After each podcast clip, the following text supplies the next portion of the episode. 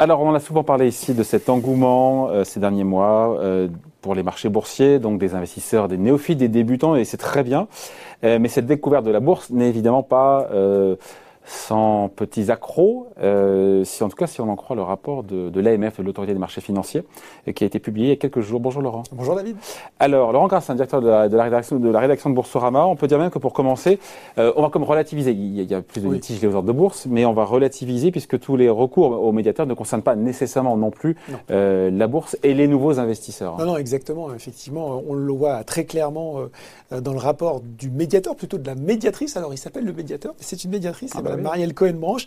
Et effectivement, ce qui constitue le plus gros des litiges, ça reste surtout sur l'épargne salariale les PEA, euh, les successions, euh, mais aussi euh, les arnaques dont on parle parfois euh, dans Ecorama et dont on va reparler un petit peu dans cette chronique. Ouais. Après, quand on voit l'année 2020 hors norme qu'on a eu, euh, les marchés totalement mmh. erratiques, les phases de baisse, les rebonds, on dit que forcément il y a dû avoir plus de recours, encore une fois, lié à cette période qui est absolument incroyable qu'on a vécue. Hein. Alors, il y a eu plus de recours. C'est pas non plus une explosion. Hein. Mmh. Ce qu'on peut dire, c'est pas d'explosion. Non, non c'est vrai. Non, non, mais juste pour. pour... Pas survendu le truc. Ce qu'on peut dire déjà, c'est que les, les, les, épargnants sont peut-être, en tout cas un peu plus jeunes, ou en tout cas qu'ils ont fait aussi leur révolution numérique, puisqu'on se rend compte qu'ils sont désormais euh, 58%. Alors on peut, on peut se dire que c'est un détail, mais je le trouve intéressant. Ils sont 58% à saisir euh, le médiateur par euh, le formulaire Internet. Ah, C'était ouais. 27% avant. Donc mmh. on voit que là aussi l'habitude.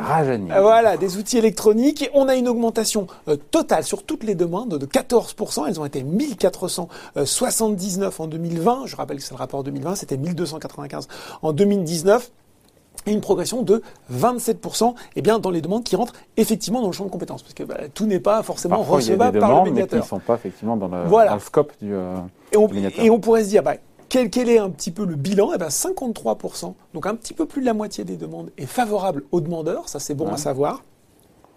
Dans 95% des cas, ces recommandations du médiateur sont des recommandations, mais elles sont suivies. Ouais. Elles sont suivies par les deux parties.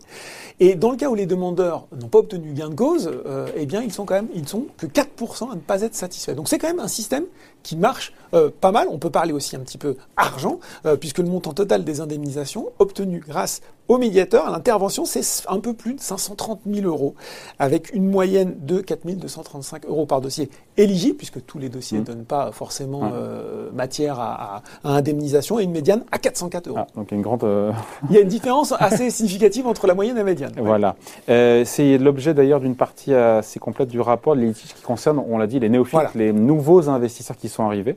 Le rapport donne le chiffre de 400 000 nouveaux boursicoteurs. Oui, c'est ça. Et, et, et, et c'est là où on est dans le cœur du, du, sujet, si je puis dire, entre euh, un mouvement assez, euh, euh, assez différent entre d'un côté des nouveaux investisseurs qui arrivent, qui sont novices, qui ne maîtrisent pas forcément toutes les mécaniques boursières, de l'autre des investisseurs qui, euh, on le rappelle dans des séances qui ont été historiquement très volatiles, essayent de vendre un peu dans la panique, dans des conditions de marché extrêmement volatiles, donc ne sont pas exécutés comme ils l'attendaient ou comme ils le croient.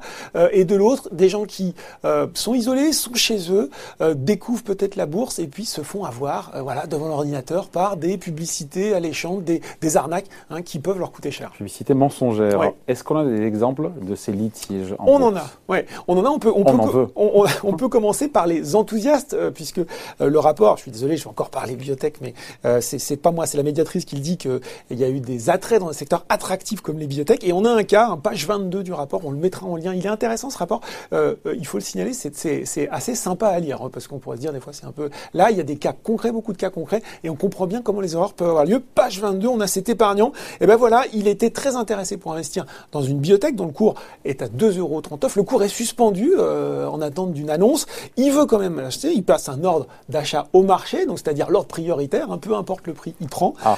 Voilà. Et ben résultat, il a été exécuté, mais il a perdu euh, 150 000 euros car il a été exécuté, David, un cours quatre fois supérieur. Oh là Oui. Et le cours n'a pas tenu, évidemment, derrière, c'est ça ah Non, c'est, non, c'est surtout que lui, il voulait acheter à 2,39€ et en fait, il, ah, a, oui, il, il a acheté, à 13,80€. Ah, c'est pas tout à fait pareil. Hein. Voilà. Bon, ok. Et qui, qui est responsable pour Eh ben, on, on, pourrait se dire, voilà, euh, là, euh, c'est pour lui. Hein. Euh, ben, eh ben, c'est un peu ce qu'a dit, ah c'est un peu ce qu'a dit la médiatrice en disant qu'effectivement, faut bien maîtriser les ordres. Cette personne savait, elle avait l'habitude de passer ce type d'ordre. elle avait été mis au courant puisqu'il avait, il avait appelé son, son teneur de compte qu'il y avait une suspension de cotation et que le, le cours risquait d'être exécuté à un niveau bien supérieur. il a quand même confirmé son ordre. Donc pour le coup, bah là, il y avait pas de, il y avait pas de, de, doute véritable et donc pour le coup, oui, il a, il a été, euh, il a été débouté. Ouais. Quelles sont les, pour le coup les recommandations qu'on peut avoir pour éviter ce genre de, de couac euh, euh, Il y a des conseils qui sont donnés par la médiatrice justement et, et, ça, aux investisseurs. Ouais. C'est très intéressant. Et là, on est vraiment dans le concret. Peut-être le premier, et c'est ce dont on a parlé vite, c'est les ordres. Maîtriser les la ordres. d'ordre. Ouais, il y a, y a une explosion, c'est intéressant. La médiation, elle a reçu cinq fois plus de demandes concernant les problèmes d'exécution d'ordre de bourse en 2020 bon, par rapport à 2019. Pardon C'est pas simple non plus. C'est pas simple non plus. Et puis il y a des cas, euh, il y a des cas très particuliers. Il y a, y a, des gens qui effectivement euh, se, se euh, reprochaient à leur émetteur de ne pas avoir été capable, sur, notamment sur des produits dérivés, d'animer le marché pendant des séances de baisse historique du CAC 40 et donc d'avoir été exécuté des fois sur des ordres à seuil de déclenchement à des niveaux bien inférieurs à ce qu'ils attendaient. Mais mm. euh, quand vous avez un marché qui perd 8-12%, effectivement, c'est pas simple. Mm. En tout cas, la morale de l'histoire, que vous soyez euh, euh, néophyte ou un peu plus confirmé, c'est bosser et essayer de bien comprendre les ordres de bourse la différence entre un ordre à court limité qui va vous garantir le prix, mais qui ne vous assure pas forcément d'avoir la quantité, d'avoir la quantité, d'être exécuté ou partiellement. moi, je préfère ce cas de figure-là. Alors vous, comme moi aussi, hein, mais parce que je suis un investisseur à la papa, faites attention aux, ordres au marché où là effectivement c'est un ordre prioritaire. Vous serez exécuté, mais au niveau du prix vous savez pas. Voilà, ou même le, cours à meilleure offre, où ah, vous avez la meilleure offre à un temps donné, mais vous n'êtes pas non plus assuré d'être exécuté en totalité, donc vous n'avez pas non plus totalement la maîtrise du prix. Donc ça c'est quand même, euh, si on peut passer un petit message à tous les gens qui nous regardent, même peut-être les plus chevronnés, ça vaut le coup de se replonger euh, euh, dans les différents types d'ordres et de bien mesurer, surtout dans des contextes encore une fois de forte volatilité, même sur les seuils de déclenchement, de bien comprendre, euh, une fois que votre seuil de déclenchement est enfoncé, vous serez exécuté. Mais vous pouvez être exécuté beaucoup plus bas. Donc faites, faites attention à ça. Il y a d'autres choses aussi, il y a des détails assez intéressants, c'est prenez-vous des marges. Ça, ça veut dire, mais ça veut dire, Prenez-vous des marges de temps et autres. On avait par exemple un épargnant qui reprochait à son émetteur de ne pas avoir passé un ordre, c'était sur un produit dérivé, il avait passé son ordre à 18h29 et 58 secondes pour un marché euh, spécifique qui coûtait à 18h30. là, on lui a dit non, écoutez, certes, vous étiez à deux secondes avant la fin du marché, mais il fallait, enfin, dans, l'émetteur, garantissait un délai de réponse de 3 secondes, donc non, c'est pas possible. Garantissez-vous des marges. Euh, quand vous euh, achetez, vendez un titre, il y a des délais de ce qu'on appelle de règlement livraison. Vous n'en devenez pas immédiatement propriétaire, donc ne faites pas tout à la dernière minute. On pense aussi à ces gens qui bouclent leur position avant le 31 pour des raisons fiscales. Donc n'attendez pas le dernier moment. Autre recommandation, faites attention aux canaux par lesquels vous communiquez avec votre banque. Là aussi, dans un contexte extrêmement tendu, un épargnant qui euh, dit à sa banque par mail attention, vite, euh, il faut il faut sécuriser mon, mon PEA. Sauf que euh, la banque avait bien précisé qu'elle n'accepterait pas de qu'elle n'accepterait pas de passage d'ordre par mail. Justement, quelles sont les recommandations pour les banques pour le coup On clients ou pour les banques Ouais, alors pour les banques, il y a quand même l'idée que quand un client va vous donner une instruction incomplète ou ambiguë, il faut le recontacter. C'est-à-dire qu'effectivement, si faut pas faut pas jouer, jouer le mort, entre guillemets, et si euh, vous sentez bien que le client a, un besoin, il faut le recontacter. Il faut aussi euh, informer à chaque fois le euh, euh, client sur les impératifs, les limitations techniques que, que, peut avoir sa, sa, position boursière.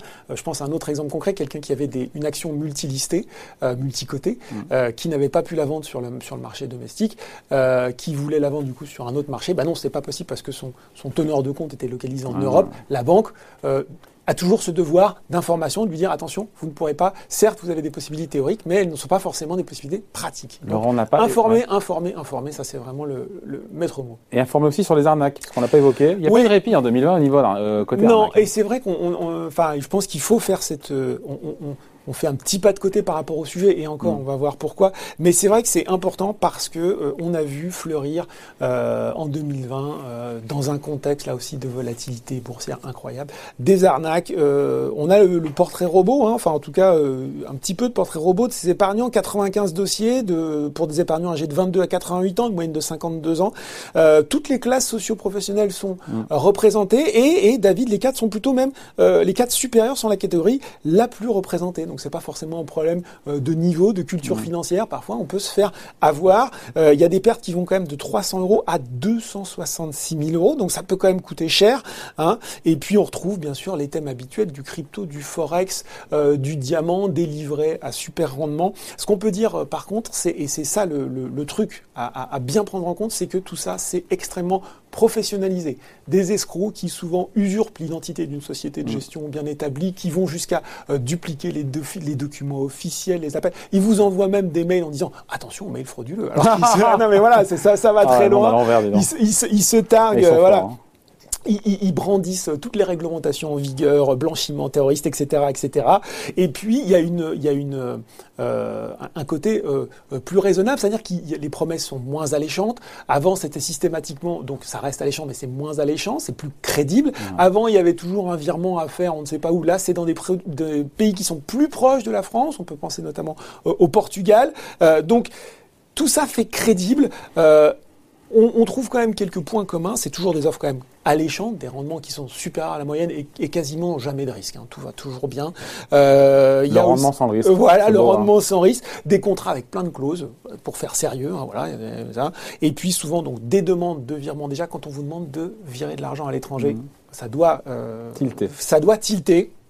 Et puis voilà, une utilisation euh, de logos, euh, on vous bombarde de logos officiels, y compris celui de l'AMF d'ailleurs. Donc, faire, hein. donc, voilà. Ouais, mais en même temps, si tout est bien contrefait et que, et que voilà, il y a des, il y a des short, il y a des blacklists à l'AMF. On peut consulter d'ailleurs. Mais voilà, pour le coup, et on, on, se fait avoir, on fait comment Alors, si tout est contrefait, déjà, et, c'est peut-être un réflexe que les épargnants n'ont pas, c'est que souvent vous allez sortir de l'argent de votre banque traditionnelle ou de votre banque en ligne pour aller le mettre ailleurs.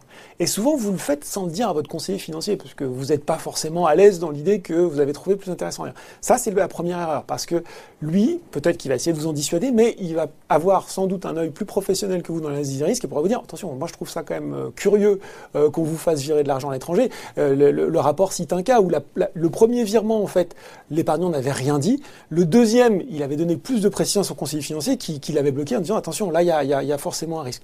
Et puis l'autre, c'est ce numéro que je vais donner, c'est celui d'épargne info service euh, pour ceux qui, oh, vous pouvez le faire en ligne, mais le numéro, c'est bien pour ceux qui sont réticents. 01 53 45 62 00. Voilà, 01 53 45 62 00. Vous passez un coup de fil, passez un coup de fil, et puis vous leur vous demandez à des pros, voilà, vous demandez à des experts j'ai reçu ce type d'offre, je, me demande ce que ça vaut, est-ce que vous pouvez regarder? Et ça, c'est quand même la meilleure garantie avant de virer des 10, 20, 15 000 euros euh, que vous risquez de ne jamais revoir. Voilà, on voulait vous parler, ces choses faites, donc de ce rapport du médiateur de l'autorité des marchés financiers sur 2020, avec plus de litiges qui concernent notamment, on l'a vu aussi... Mais pas une explosion. Mais, pas une explosion, qui concerne les, les novices, notamment les novices en bourse. Merci Laurent. Merci David. Bonne journée.